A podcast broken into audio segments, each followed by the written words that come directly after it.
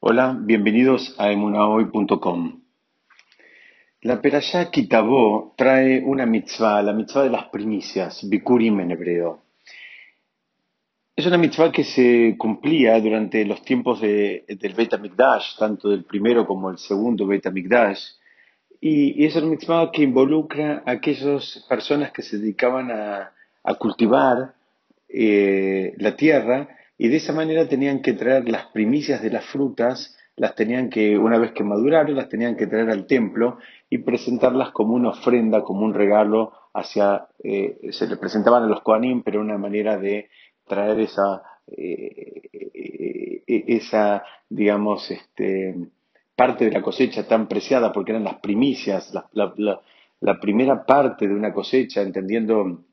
que se involucraba un esfuerzo y una dedicación, es lo más valioso para la persona. Entonces, esa primera partida se le asignaba un, un fin, digamos, espiritual, en lugar de poder eh, consumirlo como, o, venderlo como el- con lo que se hacía con el resto de la cosecha. Y esa es la figura, se llama Bikurim, la persona que se dedicaba a cultivar la tierra, de lo que cultivaba, de los frutos de la tierra que cultivaba, las traía eh, al, al Beit eh, digamos, lo que se llama las primicias. Pero hay una, hay un matiz que a todos nos va a llamar un poquito la atención y podemos, este, creo que sacar un aprendizaje muy valioso de todo esto, que dice que mm, cuando traían las, eh, las frutas, las traían en canastas, las traían en algún tipo de recipiente. Entonces, la, la halajá marca una diferencia. Dice así, si la, si la canasta la traía un pobre, el pobre, el Cohen, le, agarraba la canasta y tomaba como ofrenda a, a todo, significa a los frutos que estaban adentro de la canasta y a la canasta misma. A diferencia que si la, la, la ofrenda esta que se llamaba Bikurim en hebreo era traída por una persona rica, una persona adinerada, el Cohen tenía otra actitud totalmente distinta, que era simplemente tomar la canasta, retirar los frutos y le devolvía la canasta. Es decir, es, es sorprendente este esquema porque el Talmud termina diciendo, parece como que el que es pobre está destinado a ser más pobre. Encima que es pobre no le devuelven la canasta. Y el otro que es rico, encima que es rico, eh, le devuelven el envase. No, mm, pensemos que a veces el envase podría ser muy valioso, puede ser una, una, digamos, bandeja de plata, una canasta de plata, algo hecho así con, con metales preciosos y algo valioso. Y bueno, el esquema que presenta la Torá es ese. La halajá termina diciendo, al pobre se le devuelve la, no se le devuelve nada y al rico se le devuelve la, la canasta vacía. La respuesta es, ¿por qué? ¿Por qué? Entonces, para entender esto, tenemos que imaginarnos cuál era la diferencia entre el rico y el pobre. Lo más probable es que el rico tenga campos más extensos y a su vez tenga más variedad de frutos. Y no solo tenga más variedad, sino que también tenga más calidad. ¿Por qué? Porque esto fue igual en todas las épocas. El que es más rico, además de tener mejores tierras, eh, tiene también acceso a, entre comillas, mejores tecnologías, tiene acceso al conocimiento. Si bien no era tecnología en términos de lo que nosotros conocemos hoy en día, el, concepto del ingeniero agrónomo, el concepto de aquella persona que puede asesorar en términos de explotar de manera mejor un terreno, existió en toda la historia de la humanidad. Entonces, la, la gran diferencia que había entre el rico y el pobre era, digamos, una, una diferencia cuantitativa y cualitativa. El pobre lo más probable es que el campo de él era mucho menos fértil y a su vez tenía menos variedad y a su vez tenía menos acceso al conocimiento. Entonces, es obviamente esperable que la diferencia entre los frutos del pobre y las del rico sean eh, también pronunciadas. Y acá la Torah nos da una primera pauta y nos dice cómo hay que cuidarlo al pobre, cómo hay que cuidar que la dignidad del pobre no se vea lastimada, no se vea lastimada en exceso. Dice, ¿cómo lo cuidaban? El Cohen agarraba la canasta entera y le decía, muchas gracias, cumpliste la mitzvah y se quedaba contento. ¿Qué significa? No lo exponía, porque posiblemente si le tocaba llegar junto con una persona adinerada, una persona rica, los frutos de él se iban a ver eh, mucho más este, eh, pobrecitos, mucho más desmerecidos en relación a, tierras mucho más fértiles y a todas las características que acabamos de describir. Permítame eh, apoyarme en otra enseñanza del mismo estilo que nos va eh, a ayudar a comprender todavía con más profundidad todo este esquema de, esta mitzvah. Y se refiere al Cohen Gadol. El Cohen Gadol era la persona, digamos, eh,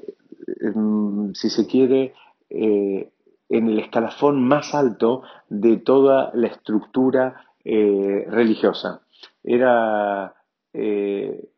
tenía acceso a determinados lugares que solo él podía entrar eh, e inclusive en determinados momentos del año. Por ejemplo, al espacio que se llamaba Kodesh HaKodashim, en un espacio eh, en el Beit HaMikdash, donde solamente el Cohen Gadol podía entrar una vez por año en el día de Yom Kippur para pedir por todo el pueblo de Israel. Es decir, tenía un rol sumamente protagónico y tenía una responsabilidad muy, muy grande. Estudiamos en otra oportunidad, en el caso donde eh, se había producido un accidente eh, involuntario, el ejemplo típico que trae el Talmud era de una persona que se cayó, por ejemplo, de una escalera y al, caer mató a otra, entonces esa persona tenía que ir a una ciudad de refugio y lo estoy contando rápidamente para refrescarle las memorias porque es algo que ya lo desarrollamos en otro audio. Y, habíamos estudiado en su momento, les decía, que la persona que había matado involuntariamente quedaba en la ciudad de refugio eh, hasta un determinado momento y explicamos cuál es ese momento, es hasta la muerte del Cohen Gadol. Y preguntamos en aquella oportunidad qué tiene que ver esta persona que se cayó de una escalera con el Cohen Gadol que asociamos el destino de uno al destino del otro. Y, en su momento trajimos la opinión del Talmud y de nuestros sabios que dicen que asociamos el destino del uno con el otro porque el Cohen Gadol tenía la fuerza de poder hacer, eh, digamos, de incluir en sus tefilot a estas personas de manera tal que ese accidente no se produjera. Es decir, vemos que la figura del Cohen Gadol no era una figura decorativa ni mucho menos, tenía mucha responsabilidad y tenía mucha fuerza, tenía un lugar, digamos, eh, espiritualmente elevado, eh, espiritualmente hablando, muy elevado. Ahora, lo que, quiero puntualizar ahora para lo que estamos estudiando, ¿cuál era la primera actividad que tenía que hacer el Cohen Gadol cuando se presentaba cada día en el Beit cuando se presentaba cada día en el Gran Templo de Jerusalén? El Cohen Gadol lo que tenía que hacer era, digamos, antes de empezar con los servicios diarios y antes de empezar con toda eh, la serie de ofrendas que se hacían cada día de la semana, él mismo y en persona tenía que ocuparse de retirar las cenizas de las ofrendas que se habían realizado en el día anterior.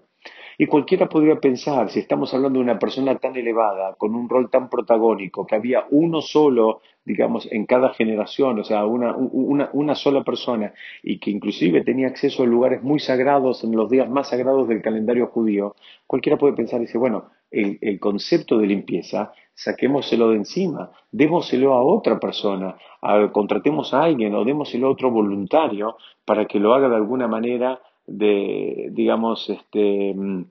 eh, de dejar al Cohen Gadol liberado en su cabeza y, en su preocupación y, que tenga más capacidad de concentrarse en, todos los eh, servicios y ofrendas que iba a tener que realizar ese día y que como acabamos de ver eran eh, lugares de mucha responsabilidad. Y justamente la Torah hace hincapié no, en que sea el mismo Cohen Gadol el que tenga que ir y sacar las cenizas, que además involucraba en un acto básicamente de limpieza y además en un acto físico, había que poner las cenizas en algún tipo de bolsas, imagino yo, de, de tela, el plástico no estaba en ese momento todavía, y sacarlas del lugar. Dice, la Torah explica, dice, ¿para qué es eso? Era para ayudarlo al Cohen Gadol a que no se maree, a que no se la crea, a que él no, no se crea más que nadie. Justamente, él, la Torah entiende que cada persona tiene una función y un rol, pero eso no lo hace más ni menos que nadie. Y la Torah justamente le termina asignando a él un rol de limpieza en el comienzo de cada día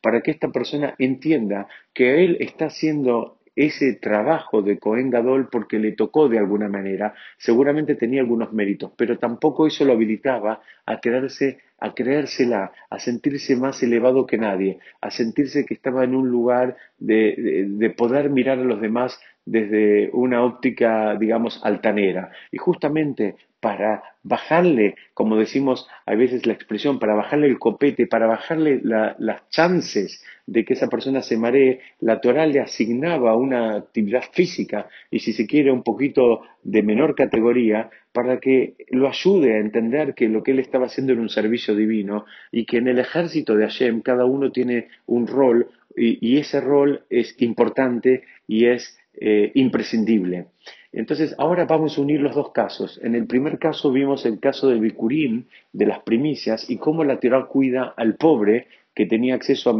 a, tierras de menor calidad y menor fertilidad, y también tenía acceso a menos variedad y menos tecnología, y cómo la, la Torah le preocupa la falta de, amor propio, la falta de ego en la persona y lo cuida, lo cuida y le dice al Cohen, vos agarrale la bandeja entera eh, y, no expongas al público, que no se vea la luz cuál es, cuál es la calidad del producto, del producto que él trae, porque eso es lo que le dio a la tierra que él tiene. Él te está trayendo lo mejor que él tuvo, lo mejor que él pudo producir y aceptáselo y no lo expongas. Y por el otro lado, la Torah también le preocupa el exceso de ego en la persona y le pide al Cohen Gadol que comience su día con una actividad, como decíamos, aparentemente un poquitito no tan este, espiritual, sino una actividad bien física que tenía que ver con la limpieza, para que eh, este, para ayudarlo a este Cohen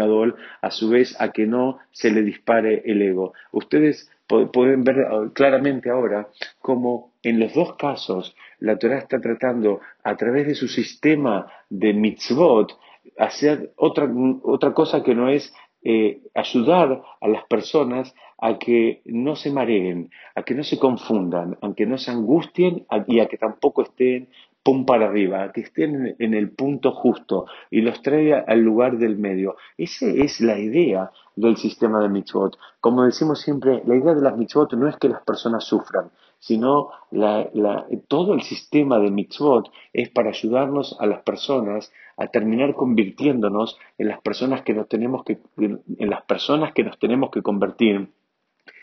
sin dejar que determinadas emociones se disparen y sin dejar que otras determinadas emociones entren en nuestro eh, ser. Esa es la idea del, esquema de las mitzvot y eso lo podemos comprobar una vez más en estas dos figuras que tenemos en la perashá de esta semana, en la perashá de Kitabó, eh, en, relación a las primicias y en relación al trabajo que tenía que hacer el Cohen Gadol cada mañana y mañana de manera de no creérsela. Muchas gracias, Besrat Hashem. Seguimos estudiando la próxima.